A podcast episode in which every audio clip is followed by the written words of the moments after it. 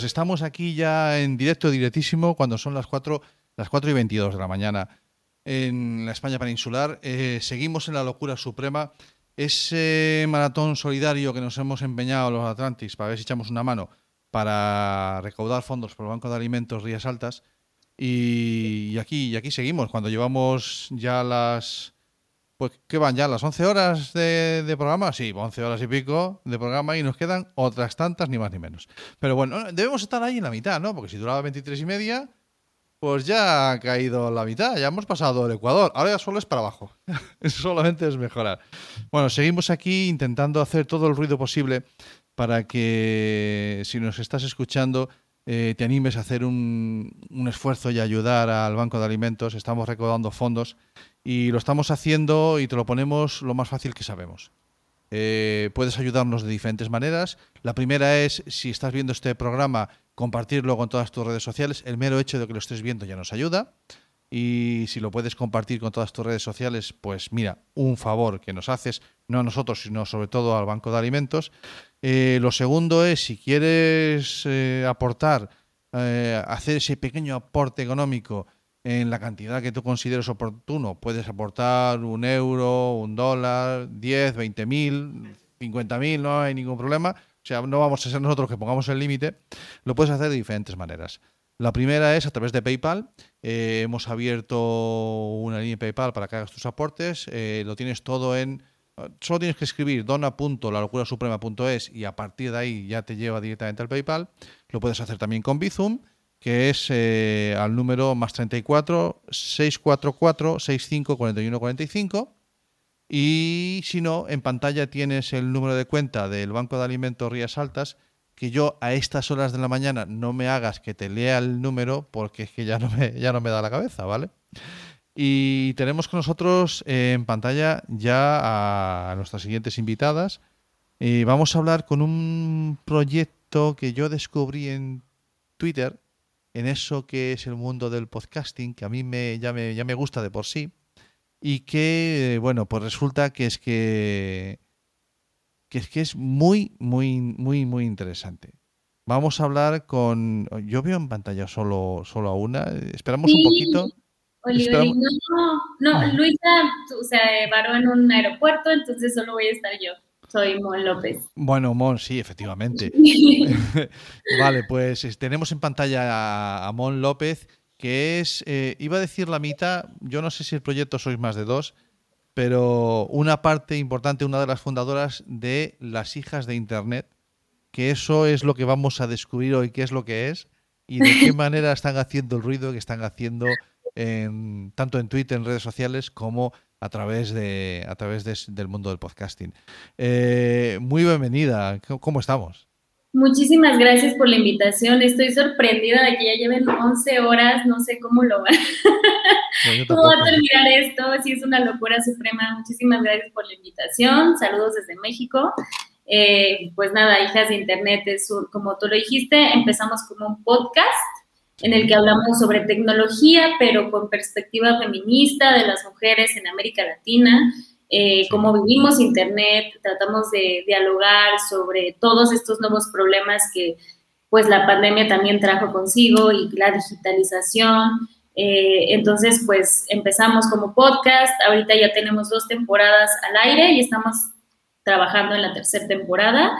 Eh, probablemente sale a finales de mes, que ya cumplimos un año como proyecto. Eh, y pues nada, estamos encantados de estar aquí y de habernos descubierto por los hermosos caminos de Internet. Muchísimas gracias por la invitación. Llevamos un rato, unas cuantas horas hablando ya de, entre otras cosas, de, redes sociales y, de, del mundo de Internet, porque también nuestro proyecto en Atlantis, el deporte es una baza, es una parte muy, muy importante y también hemos hablado mucho de deporte. Eh, pero es eso, las redes sociales nos, nos dan la posibilidad de, de, conocer de primera mano eh, cosas muy interesantes de, que pasan al otro lado del mundo. ¿no? Y yo tengo que reconocer que primero a mí, eh, que unas chicas hablaran de feminismo en México, a mí ya es algo que ya me llamó poderosamente la atención, ¿de acuerdo? A lo mejor es por mi ignorancia, ¿de acuerdo? Pero yo tengo, desde mi punto de vista, y entonces tengo a Timón para que me lo aclares, eh, la sensación de que en, ese terreno, en el, mundo de la reivindicación de que la mujer ocupe el lugar que le corresponde, en todos los países del mundo eh, hay mucho por hacer, pero ostras, en México, ostras, ¿no? O es un cliché mío, tengo yo un sesgo. No, para nada es un cliché, eh, pues no, no es una sorpresa ni es algo que no se sepa que en México hay mucha violencia en general, pero también hay mucha violencia en razón de género.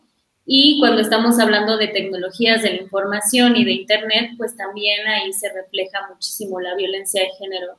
Eh, no sé, en términos de datos, por ejemplo, las mujeres experimentan eh, ciberacoso en una mayor proporción que los hombres. Eh, y el tipo de ciberacoso que reciben las mujeres es muy distinto que los hombres, ¿no? Por ejemplo, nosotras recibimos más contenido íntimo sin consentimiento, más acoso, más eh, pues insinuaciones de índole sexual que los hombres. Entonces, pues sí, sí, no, eh, estamos viviendo en un contexto un poco delicado en ese sentido, pero también hay muchos movimientos, y no solamente en México, en América Latina, de mujeres que se están organizando, que nos estamos organizando a través de las redes sociales, que es una gran eh, bondad que tienen, y estamos logrando articular movimientos, estamos impulsando ciertas iniciativas. Aquí en México se está legislando mucho en el ámbito penal, todo lo que tiene que ver con violencia de género en línea.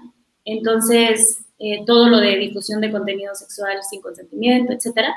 Entonces, pues sí, sí estamos como en un, momento de cambio y en un momento en el que, como tú dices, no solamente en México, sino en todo el mundo, existe como esta conciencia, ¿no? De que las mujeres pues ocupamos espacios políticos y sociales y que tenemos que, que ocuparlos en Internet también. Sin, sin duda alguna, o sea, el, el hecho de... Eh, es, es, una... Me salió de entrada la palabra batalla. Eh, no quiero creo que es, una obligación a cumplir. En algunos aspectos puede llegar incluso a ser una batalla pero es una es una situación que hay que por la que hay que luchar porque porque es de es, lo que corresponde. Ya no ya no hace falta ni siquiera que tengas eh, experiencias anteriores. No es que yo lo hago porque es que mi, mi hermana tuvo una mala experiencia. No, no es una cuestión de tener que vivido, vivido de cerca sino sencillamente es algo que hay que hacer. De la misma manera que a día de hoy nadie mm, discute que haya que reivindicar los derechos del niño, los derechos humanos, pero es que mm, el feminismo eh, es, es, algo que se tiene que implantar como una normalidad, ¿de acuerdo? Eh, yo no sé si en México pasa lo mismo, pero aquí en España eh, hay una tendencia. Hace unas horas hablábamos con, esta gente del derecho a Internet, el derecho a Internet, este proyecto que, seguro conoces, que, nació de la mano de, Guillermo Zamora eh, y ahora reúne a 180 profesionales de toda, de Latinoamérica. Bueno, pues eh, ellos, ellos hablaban de, bueno, del hecho de que eh, se está regulando en algunos países y tal pero, pero es una obligación el tener que eh, reconocer que el, feminismo eh, es, es, algo que tenemos que normalizar. Pero decía, hablando con ellos sobre el exceso de información y sobre la manipulación de la información eh, a través de las redes sociales, cómo el feminismo se intenta enfrentar al machismo como de igual a igual, ¿de acuerdo? En la línea de, perdona, si el machismo es malo, yo me cojo ese argumento, que además te lo va a comprar todo el mundo, y lo enfrento al feminismo y digo, por lo tanto, el feminismo es igual de malo. ¿De acuerdo? Yo creo que mm, eso es algo que tenemos que romper.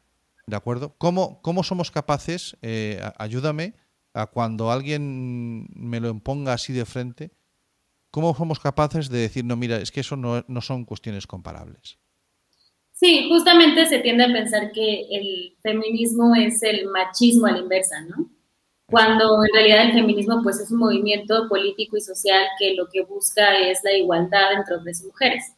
Y creo que ahí está la gran diferencia, ¿no? Mientras en el machismo se ven las mujeres como en una posición política y social inferior a los hombres, el, el feminismo lo que busca es que operemos en condiciones de igualdad eh, en tanto derechos políticos, en tanto derechos sociales, y con derechos sociales creo que aquí es muy importante hablar del papel de las tecnologías de la información y de Internet, porque también es un espectro político y en este es, es, espacio que muchas veces como que decimos, no, no es real, no es virtual, pero aquí también se reproducen las mismas violencias que vivimos todos los días y también los estereotipos de género, ¿no? Justamente como las mujeres no deben de ser programadoras o no deben de estar este, ocupando ciertos espacios que por lo general ocupaban únicamente los hombres. Entonces, justamente viéndolo como desde la perspectiva de la igualdad de oportunidades, creo que se podría abordar un poco este argumento que dices. Eh, entonces, eh, os juntasteis, te juntasteis con Luisa y tú y dijisteis, ¿cómo hacemos esto? ¿Cómo hacemos ruido para que nos escuche? Oye, ¿qué tal si hacemos un podcast? ¿Cómo fue, cómo fue esa idea inicial? ¿Ya os conocíais? Eh, ¿Cómo nace la idea? Eh, Luisa y yo nos conocíamos desde la universidad, no éramos amigas, nos hicimos amigas a través de internet y siempre en nuestras conversaciones, sobre todo con la pandemia, siempre terminábamos hablando de cuál es el papel de la tecnología en nuestras vidas como mujeres, como mexicanas, como latinoamericanas. Y decidimos hacer un podcast para nosotras dos, ¿no? Decir como, dijimos, bueno, pues todo el tiempo estamos teniendo estas pláticas ¿Qué tal si hacemos un, podcast para nosotras, para descargarnos? Y para nuestra sorpresa, cuando lo sacamos a las redes sociales, nos encontramos con un micro ecosistema de mujeres en tecnología en México y en América Latina, muy activo, muy, muy vivo, y nos recibieron con los brazos abiertos y para nosotras fue como una señal de que se está creando este movimiento a través de redes sociales y que estamos acobijando a las nuevas personas y los nuevos proyectos. Una cosa que, que, nos da un poco de miedo al principio era que nosotras no venimos de un eh, background tecnológico. Yo soy economista y Luz es politóloga, entonces todas nuestras discusiones siempre eran a nivel político, social, económico, muy, muy teórico.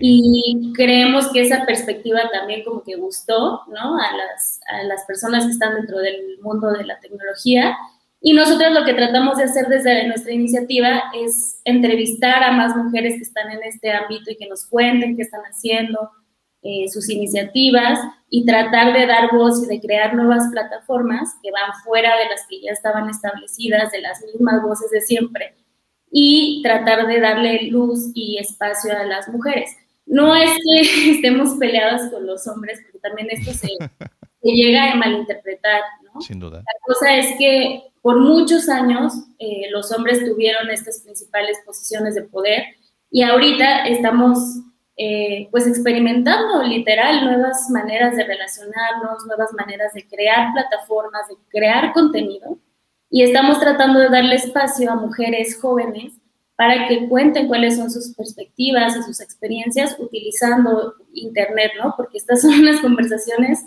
que ya no van a parar y que cada vez van a ser más complejas y necesarias. No, no, no me cabe ninguna duda. O sea, lo que tenemos que hacer, los que ya tenemos una edad, es entender que estas formas de comunicación han venido para quedarse. Y a ver, ¿dónde va ya que vinieron? ¿Dónde hace ya que vinieron? Y lo que tenemos que es, es asumir, lo primero, eh, que a lo mejor a los más mayores nos va a costar un poco más, es eh, entender que no todo lo que sale en una pantalla es cierto y tenemos que empezar a, a gestionar bien nuestras fuentes de información de la misma manera que antes, y, me vale, ¿no? O sea, en la época analógica, no, yo, yo, no todo el mundo leía todos los periódicos, ¿de acuerdo? Yo, tú tenías tu, tu ideario, tu forma de pensar y orientabas más hacia un medio de comunicación y hacia otro. Eso no ha cambiado, ¿no? Pero de todas maneras, aunque mm, fueras más de leer un periódico o el otro, la información del que tú no leías, algo te llegaba, ¿no? Mm, algo te llegaba. El problema es que ahora con las redes sociales y con el dichoso algoritmo, eh, tenemos el problema de que solo nos llega aquella información que, es afín a nuestra forma de pensar. ¿no? Entonces ahí eh, tenemos que hacer una enorme campaña de, divulgación y de concienciación sobre, mira que hay, hay, todo un mundo más allá de esos cuatro que sigues en Twitter, así sean cuatro mil, ¿De acuerdo? Porque primero eh, hay algo detrás que tú no ves que está pensando por ti, ¿no? O sea, mm, me voy a centrar en Twitter, podría ser cualquier red social. Vosotras sois más activas en, Instagram y, en Twitter como, como, redes sociales, pero me podía centrar en, cualquiera. Pero eh, yo reconozco que eh, tenemos que a veces dar un pasito atrás y coger perspectiva. Pero claro, si estás dentro de, tu, de tu círculo y no sales de ahí y te retroalimentas constantemente, claro, o sea, yo veía el, en los años 80 eh, que hablar de feminismo ya era algo habitual, por lo menos en, España, aunque acabábamos de salir prácticamente de una dictadura y, todavía era aventurado, pero yo veía una libertad para hablar de ciertos aspectos porque tú mm, exponías tus argumentos, había gente que podía tener otros argumentos o no, eh, pero no tenía a lo mejor la capacidad de rebatírtelos, ¿no? Hoy en día, si te expones en una red social, te van a caer golpes por todos lados, ¿no? ¿Por qué? Porque ese círculo vicioso del, del ¿cómo lo digo? Del del autoconvencimiento eh, está alimentado encima por, algo que tú no controlas, como puede ser el algoritmo de una, de una red social. ¿A dónde quiero llegar? Ostras, si en España en los años 80 ya era complicado eh, hablar de feminismo y luchar por él, a día de hoy, con el mundo de la globalización y en esta aldea que vivimos todos juntos y con las redes sociales, se me antoja que aunque vamos avanzando, es algo más complicado todavía que hace 30 años. Sí, o sea, tocas ahí un punto muy relevante que es lo de las burbujas y eso también sucede en los feminismos. También te creas tu red de mujeres que piensan y tienen cierto esquema de pensamiento y lo dan por válido. Y en el momento en que te enfrentas con una persona que no piensa como tú, hay un conflicto. ¿Y cómo se resuelve ese conflicto? Muchas veces es peleándote y diciendo cosas como ofendiendo, etcétera. Y la idea aquí es empezar a crear canales de comunicación entre ideologías. Y esto no solamente sucede con el feminismo, sucede con todo. Existen estas tensiones entre ideologías y cómo comunicas tus ideas para que el ejercicio, más que convencimiento, sea como una exposición con argumentos de tus ideas y, de, escuchar las ideas de otros para poder construir algo. Ese es un gran reto que, que tienen todas las redes sociales porque muchas veces el anonimato, que puedes tener varias cuentas a la vez, pues incitan a que, a que, y también los algoritmos, ¿no? Incitan al odio, incitan al comentario rápido, a no escuchar a la otra persona. Y para las creadoras de contenido y los creadores de contenido, pues es un reto más grande, porque ya no nada más es comunicar lo que quieres comunicar, sino encontrar nuevas formas de comunicación, ¿no? Por ejemplo, ahorita todas estas tendencias de videos cortos de TikTok, este, es una nueva forma de comunicar Ahí hay muchísimas mujeres en Latinoamérica que, en España que están haciendo contenido sobre feminismos para justamente buscar espacios en los que se pueda dialogar y en los que se pueda reflexionar sobre, bueno, qué estereotipos de género estoy cargando y cuáles me podría deshacer, de construirnos como, como mujeres y como hombres también, porque las mujeres también podemos llegar a aplicar ciertos estereotipos de género. Y la idea es eso, o sea, buscar canales eh, de comunicación dentro de Internet, que muchas veces las redes sociales no ayudan a esto, justamente te crean tus burbujas, te radicalizan, hacen como que saques lo peor de ti en cuanto al hate, etcétera, y no incentivan esta comunicación, este ejercicio de convencimiento que debe existir y que es sano en cualquier, pues, sociedad, ¿no? Sin duda alguna, sin duda alguna. Eh, estaba apuntando para que no se me pasara eh, una expresión que, me hizo eh, Guillermo Zamora hace un momento, hablando de las redes sociales con él, que es eh, de estos personajes que deambulan por las redes sociales que sufren el síndrome del entrevistado. Y es el hecho de que todo el mundo, cuando alguien hace un comentario, cree que le están haciendo una pregunta a él y se ven en, condiciones para contestar y replicar sin tener ningún tipo de argumento, ¿no? O sea, claro, eh, estamos en un entorno como es el, digital, en el que, bueno, pues somos libres de decir, y eso yo no quiero que falte, pero aquí había una, expresión en España que es un poquito de por favor, o sea, eh, con mesura, ¿no? Con mesura que tampoco, a veces no hay que contestar, ¿no? Pero bueno, eso, eso es, eh, yo creo que es un precio que hay que, que hay que pagar de, del hecho de poder expresarse uno libremente, ¿vale? Ahora, eh, ¿cómo, ¿cómo ves tú eh, el hecho de, que la red social se instaure ella en la, en la gran fiscal y que decida qué contenidos se publican o no. Es que justamente es un arma de dos filos, porque tanto puede estar un poco viciada, eso sucede mucho en Instagram. Para posicionarte en Instagram es muy, muy difícil. Y casi casi el algoritmo privilegia a las personas que ya, ya están posicionadas, entonces es como un círculo vicioso en el que no puedes encontrar nuevo contenido porque te van a aparecer las personas que ya están, llevan años generando contenido y son cuentas muy grandes. Pero por el otro lado también están estas iniciativas como la de Luisa y la mía, y hijas en la que dos personas que no estaban en la industria, que no tenían experiencia en tecnología, pueden tener su propia plataforma, pueden encontrar personas que están de acuerdo con, con sus ideologías y pueden crear una comunidad. Y eso nos sucedió tanto en Twitter como en Instagram. O sea, nosotras encontramos en las redes sociales un espacio para comunicar nuestras ideas y para encontrar personas que estaban de acuerdo con estas ideas.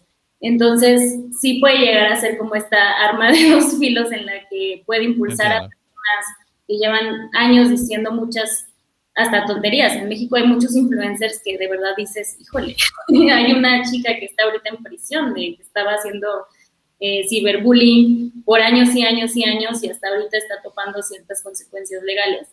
Eh, y, te quedas reflexionando, ¿no? Cómo estas personas pueden llegar a tener plataformas tan grandes y tantos seguidores cuando hay muchas personas que crean contenido de valor, que nutre, que, que te deja algo al final del día, que son cuentas muy pequeñas. Pero al final de cuentas, pues es, es un espacio que te permite expresarte, ¿no? vale. como tú dices, es un modo de contradicción que, que, siempre va a existir, pero que es mejor que exista que no exista. Sin duda alguna.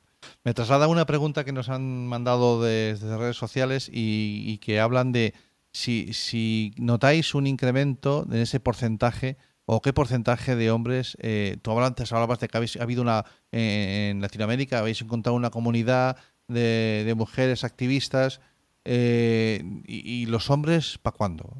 ¿Notáis un, que, esté aumentando el porcentaje o qué porcentaje de hombres eh, se involucran en esta lucha? Honestamente, nosotras eh, siempre pensamos hijas de Internet, de hecho se llama hijas de Internet como una plataforma de mujeres para mujeres, pero nos dimos la sorpresa de que como el 40% de nuestra audiencia son hombres. Entonces sí existen hombres interesados en entender, en descubrirse, en cuestionar los estereotipos de género, sobre todo las nuevas generaciones que ya están como pensando en lenguaje inclusivo, en cuestionar el género, son este, generaciones como muy, muy despiertas y sí tenemos eh, audiencia de hombres eh, en este sentido.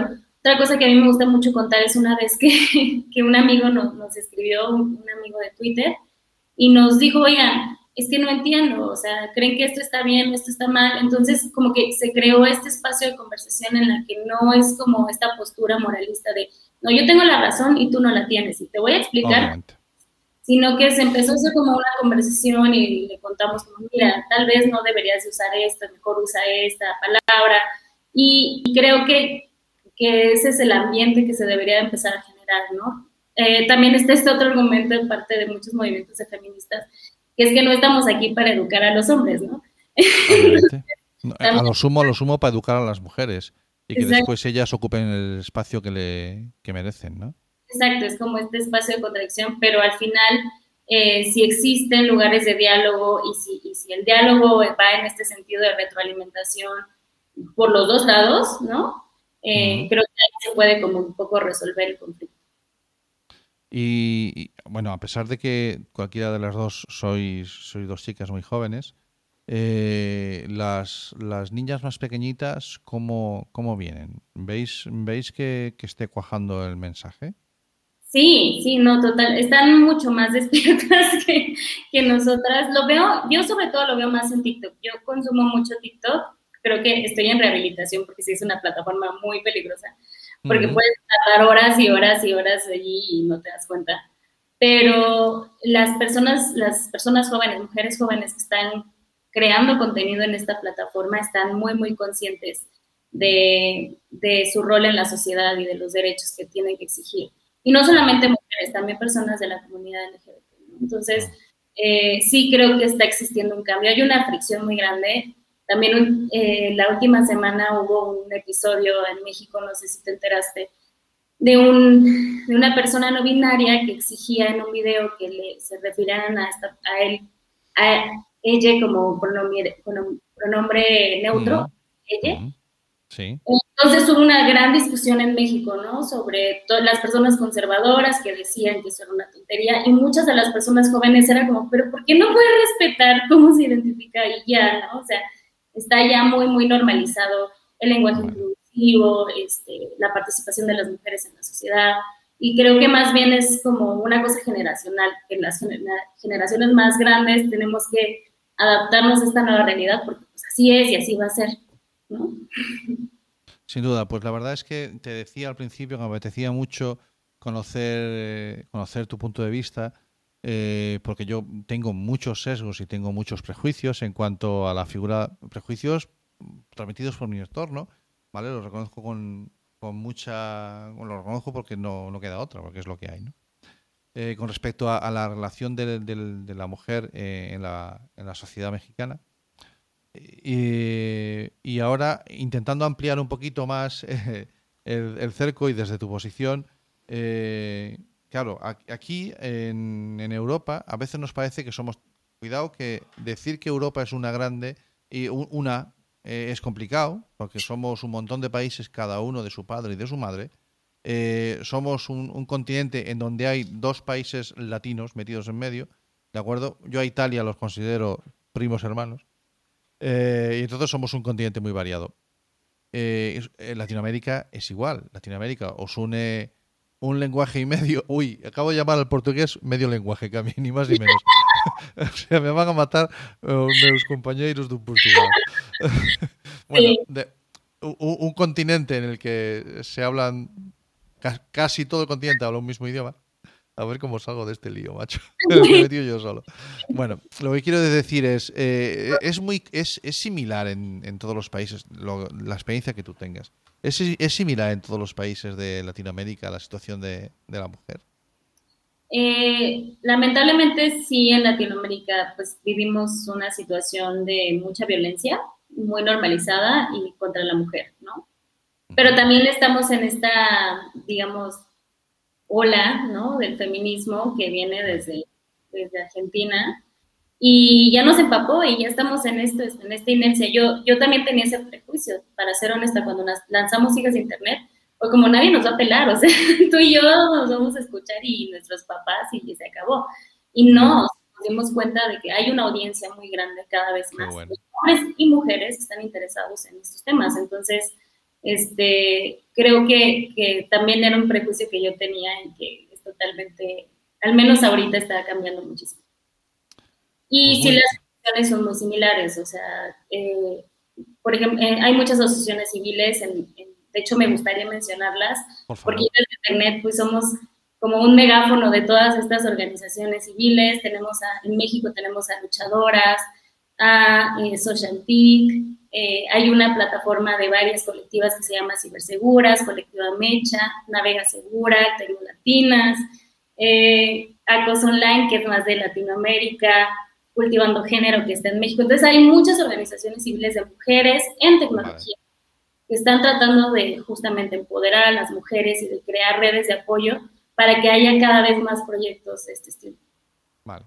Pues eh, tirando de una frase que me ha apuntado a lo largo de lo que llevamos hoy de programa y hablando con, el, con uno de los fundadores de la emisora desde la que estamos emitiendo en FM, la radio comunitaria de Coruña, que es Cuac FM, eh, desde lo local eh, para lo global. desde esos pequeños grupos que tú acabas de citar, esas pequeñas redes, para, conseguir todos un, objetivo común y, y, y global. Mon López, y no me has contestado, la mitad de las hijas de Internet, aunque yo creo que hay alguna más ahí detrás, ¿no? Ah, sí, no, te contesté esta pregunta. Eh, Luisa y yo somos cofundadoras y locutoras del podcast, pero también tenemos a otras dos hijas de Internet. Una se llama Melissa Castillo y nos está ayudando a desarrollar la página de Internet. Próximamente va a estar lista. Y Victoria Delgado, que es la diseñadora que nos hace unos diseños hermosos para los episodios y la que nos hace toda la imagen de hijas de Internet. Entonces, eh, pues sí somos un equipo pequeño, pero, pero cada vez somos más hijas de Internet. Pues, pues este es el proyecto del que les quería hablar, querida audiencia. Eh, las hijas de Internet, eh, cómo sí se puede, se puede hacer un ejemplo más, un uso muy interesante y muy poderoso en pro del feminismo, en este caso desde las redes sociales.